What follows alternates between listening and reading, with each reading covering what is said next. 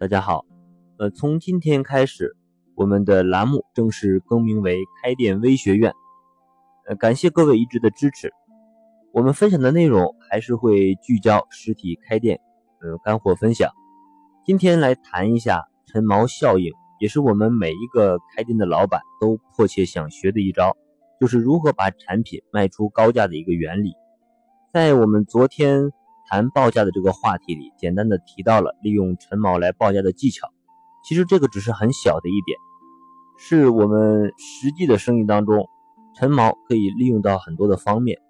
可以这样讲，陈毛效应就是一个做生意卖高价的套路和原理，是每一个开店的老板都有必要了解和学习的。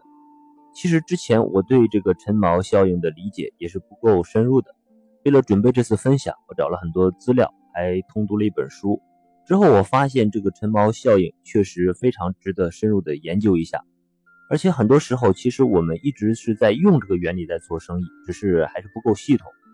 我们先说一下这个陈锚效应的定义，它其实是一个心理学和经济学的原理，也叫锚定效应，是指人们在做一个事情的一个判断的时候，很容易受到第一印象或者被提醒的第一个信息所支配。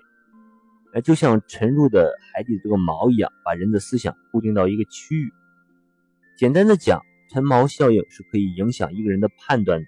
这是我们为什么说它是我们把产品卖高价的一个秘诀。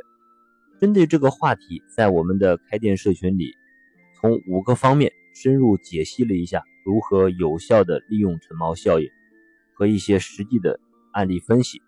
由于内容非常多，我们这里。分享其中的两点，各位可以参考学习一下。首先，我们先看一下锚定是怎么起作用的。呃，有一个关于锚定很有意思的实验小测试，大家可以跟我一起来做一下。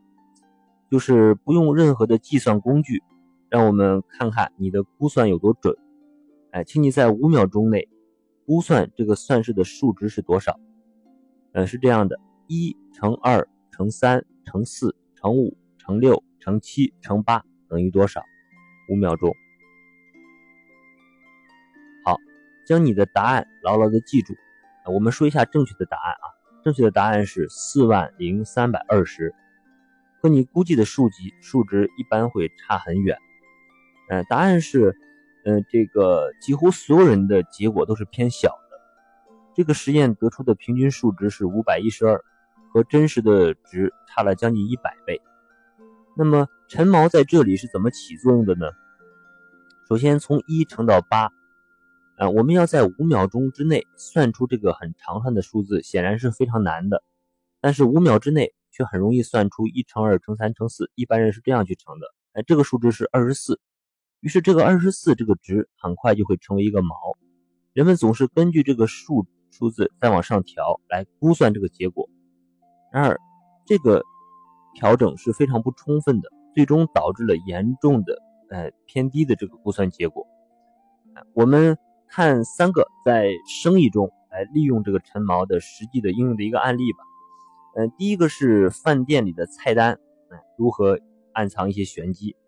一些比较聪明的商家会在菜单非常显眼的位置放一个高价锚点的这么一道菜，比方说。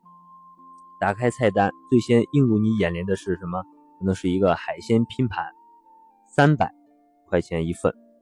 呃，紧接着它挨着它下边是一个菜品，是一个豪华拼盘，比方说九十九块钱一份。同样两个拼盘和三百块比起来，九十九就显得性价比高很多。那么客户很容易就有点它的冲动。哎，但是消费者其实不知道。商家根本就不指望这个海鲜拼盘来赚钱，他们最想卖的恰恰就是你看起来便宜，但是他们却是利润最高、最赚钱的这么一道菜，就是豪华拼盘。啊，那么第二个，呃，我们来看一下为什么星巴克只问你要大杯还是中杯呢？我们去咖啡厅或者是去奶茶店，都会被问到一个同样一个问题，就是你要大杯还是中杯？如果你脱口而出要小杯。那么店员会很礼貌的回答你：“不好意思，我们没有小杯。”罗永浩这个锤子科技的这个罗永浩不就有这么一个段子吗？哎，难道他们真的没有小杯吗？就拿我比较熟悉的星巴克来讲，其实部分门店确实只是配备了中杯、大杯和超大杯这三种杯型，哎，但并不是所有店都没有小杯，其实他们是有的，但是他们把它隐藏起来了。很明显，小杯并不是一个主流的商品，所以店员利用这个锚定效应就把它给放起来了。这样，他们先发制人的话术就设定成了这个陈锚。哎，通过设定你要大杯还是中杯，而并不是直接问，哎，先生你需要哪种杯型，来给出你选择的心理暗示，从而引导你的决策的。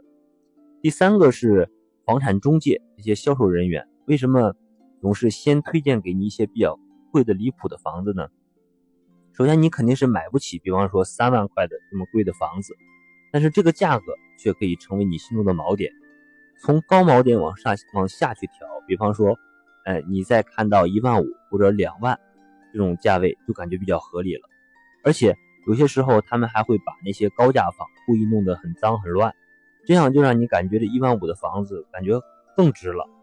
哎，这也是为什么你在比方说买电脑、买相机的时候。销售员总是先带你看一些款式比较贵的这些原因，一旦高价格在你心中成为锚点，接下来真正想买的这个东西，你就会感觉没有那么贵了。哎，其实呢，这些都是店家的套路。作为消费者来讲，可能多花点钱买点好的；但是作为店家来讲，如果你掌握了，可能就会多挣很多钱。